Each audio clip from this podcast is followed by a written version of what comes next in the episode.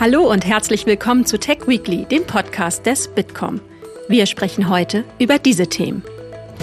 Cyberattacken sind inzwischen für fast drei Viertel des gesamten Schadens verantwortlich, der der deutschen Wirtschaft durch Datendiebstahl, Sabotage und Industriespionage entsteht. Denn man sagt ja so schön, dass es eigentlich nur zwei Unternehmen gibt, nämlich diejenigen, die gehackt worden sind und diejenigen, die es noch nicht wissen. Bitkom-Präsident Dr. Ralf Wintergerst ordnet die Ergebnisse ein.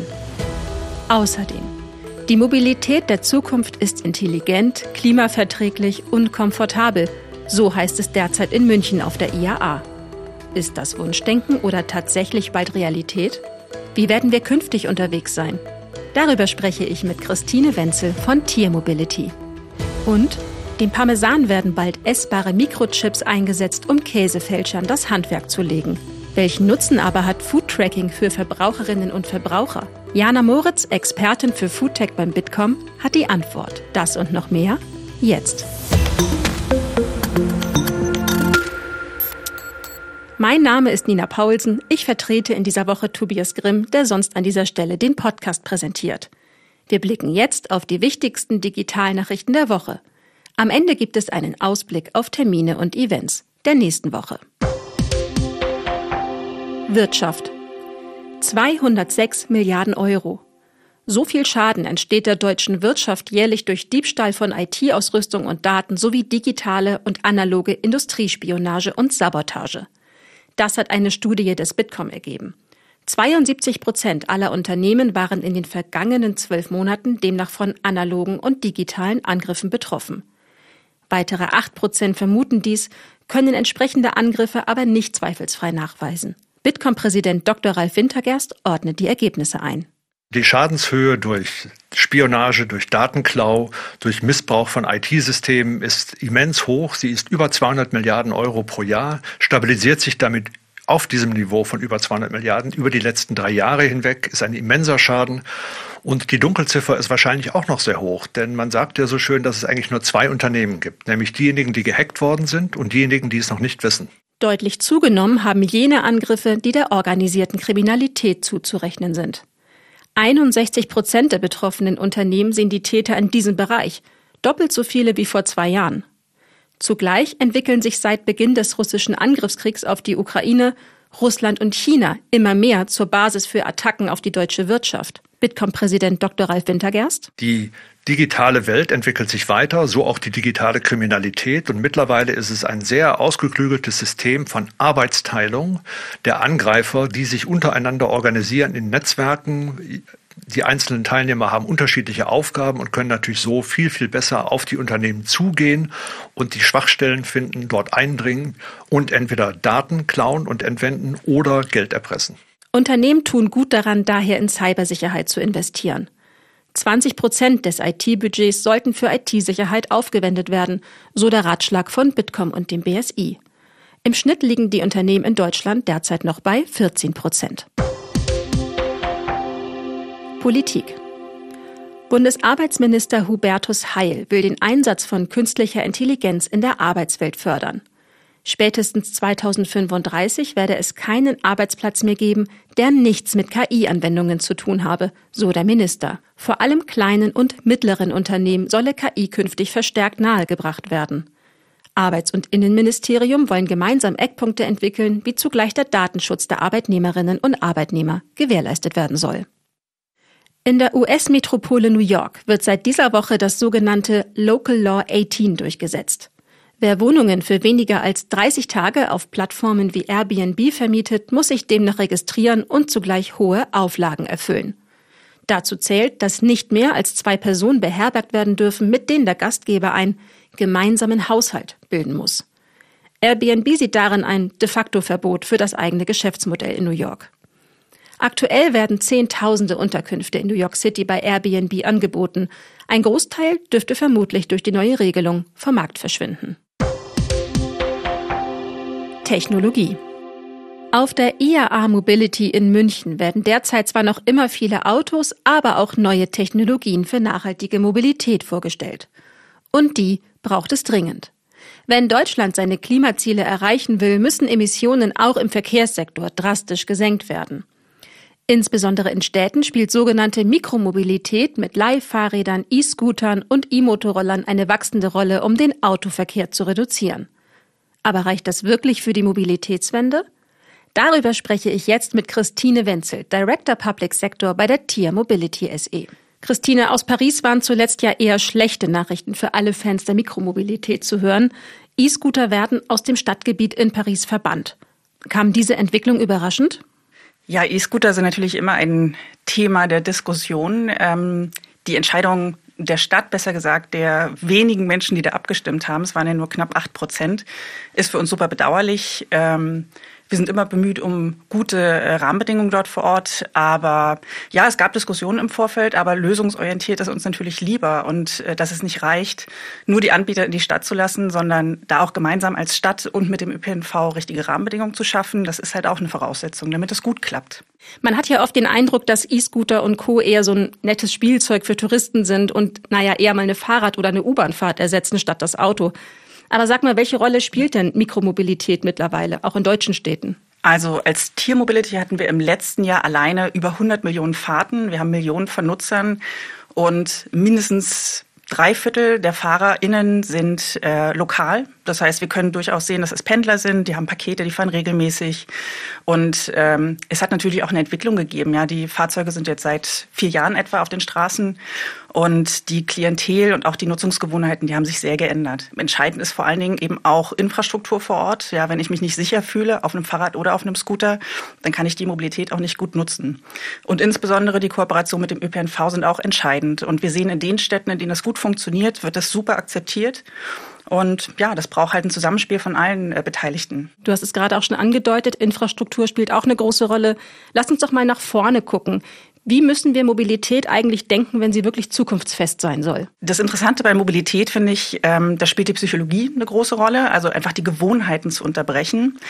Ähm, dazu gehören aber auch ähm, Rahmenbedingungen wie zum Beispiel eine Privilegierung für den Privat-Pkw, die wir immer noch sehen, nach wie vor, sei das die Platzverteilung, ähm, sei das auch sozusagen die Unterstützung, die Park, ähm, sozusagen die Jahresparkausweise in Berlin sind auch noch extrem günstig, ähm, einfach als, als Beispiel Berlin. Das sind alles äh, Schalter, an denen man auch Anreize im Sinne von Pull und Push schaffen kann. Letztendlich sollte gefördert werden, das, was nachhaltige Mobilität ist, mit nachhaltigen Antrieben und auch geteilte Mobilität. Und geteilte Mobilität heißt für mich sowohl ÖPNV als auch Mikromobilität, als auch Carsharing selbstverständlich. Da gibt es einen bunten Mix, da liegen die Präferenzen der NutzerInnen auch sehr, sehr unterschiedlich. Und das äh, sollte man fördern. Du hast gerade schon verschiedene Herausforderungen skizziert. Was ist so das dickste Brett, was es zu bohren gilt, hin zu einer zukunftsorientierten Mobilität? Also das, was mir am meisten fehlt, ist tatsächlich politischer Wille. Wir wissen, äh, im Verkehrssektor sind die allermeisten auch äh, Klima äh, sozusagen Herausforderungen. Und ich, ich vermisse da wirklich einen politischen Willen, eine Aktivität, da auch was zu tun. Wir sehen, die Zahlen steigen. Und ähm, so kann das nicht gut klappen. Dazu natürlich selbstverständlich auch die Infrastruktur. Wir wissen, wenn jetzt investiert wird in Straßen und ÖPNV, dann sind das Investitionen, die 10, 20 Jahre lang wieder in Stein gemeißelt sind. Und ähm, das muss alles mitgedacht werden beim Städtebau, ja, und die richtigen Anreizstrukturen dann auch zu schaffen, eine Verfügbarkeit, eine Verlässlichkeit der alternativen äh, Mobilitätsoptionen zu bauen. Das ist ganz entscheidend, damit das gesamtheitlich funktionieren kann und wir auch wirklich uns in Richtung Verkehrswende ähm, auch mal entwickeln. Wir sehen also, es gibt ganz, ganz viel zu tun. Wir reden da ja meistens eigentlich nur über die Metropolen, über die Innenstadtgebiete, wo es diese ganzen Angebote bereits schon gibt. Wie schafft man es denn, die Mobilitätswende auch in so suburbane ländliche Gebiete zu bringen? Also wir wissen, dass, also das sind EU-Zahlen, dass schon 70 Prozent der BürgerInnen in urbanen Räumen leben. Dazu zähle ich jetzt auch die Speckgürtel. Und ganz entscheidend ist hier ein Ausbau des ÖPNV, der ergänzt wird durch äh, Shared Mobility-Angebote, egal ob das ein Auto oder eine äh, Mikromobilität ist. Und wenn das gemeinsam gedacht wird, dann ist das durchaus auch in, in kleineren Gemeinden denkbar, wo Cluster aufgebaut werden. Wenn vernünftige, sichere, auch physisch getrennte Radwege da sind, dann klappt das. Und das sehen wir auch in den Beispielen. Wir sind in Deutschland in über 120 Städten. Das sind nicht alles große Metropolen. Wir sind ähm, Beispiel Berlin auch mit 60 Prozent des Geschäftsgebiets außerhalb des Rings. Das wird einfach oft gar nicht wahrgenommen. Also ich glaube, das äh, Geschäftsmodell hat sich so weiterentwickelt, dass das gar nicht in der öffentlichen Wahrnehmung so präsent ist. Vielen Dank, Christine, für deine Einschätzung und das Gespräch. Sehr gerne, vielen Dank. Dem Parmesankäse werden bald essbare Mikrochips eingepflanzt. Damit wollen Käsemacher gegen Fake-Parmesan vorgehen, bei dem Käsefälscher die sehr strengen Produktionsvorgaben für echten Parmesan umgehen. Der Mikrochip wird in die Rinde eingepflanzt, hat die Größe eines Sandkorns und kann gescannt werden. Er enthält nicht nur eine Seriennummer. Per Blockchain-Technologie kann die Produktion des ganzen Leibs zurückverfolgt werden, selbst woher genau die Milch für den Käse kommt. Über die Potenziale digitaler Technologien für die Rückverfolgbarkeit von Lebensmitteln spreche ich jetzt bei mir im Studio mit Jana Moritz, Expertin für Digital Farming und Foodtech bei Bitkom. Jana, ein essbarer Mikrochip im Käse, das klingt ja zunächst mal ein bisschen befremdlich. Ist das ein Modell eher für besondere Lebensmittel wie den echten Parmesan oder enthalten künftig auch das Frühstücksei, die Thunfischkonserve oder mein Müsli ein Mikrochip? Also erstmal würde ich davon absehen, das äh, essbaren Mikrochip zu sehen, weil das ist nicht dafür gedacht, dass er gegessen wird. Und ich glaube, wenn wir es so vermarkten, dann äh, kriegen wir ganz große Probleme mit VerschwörungstheoretikerInnen.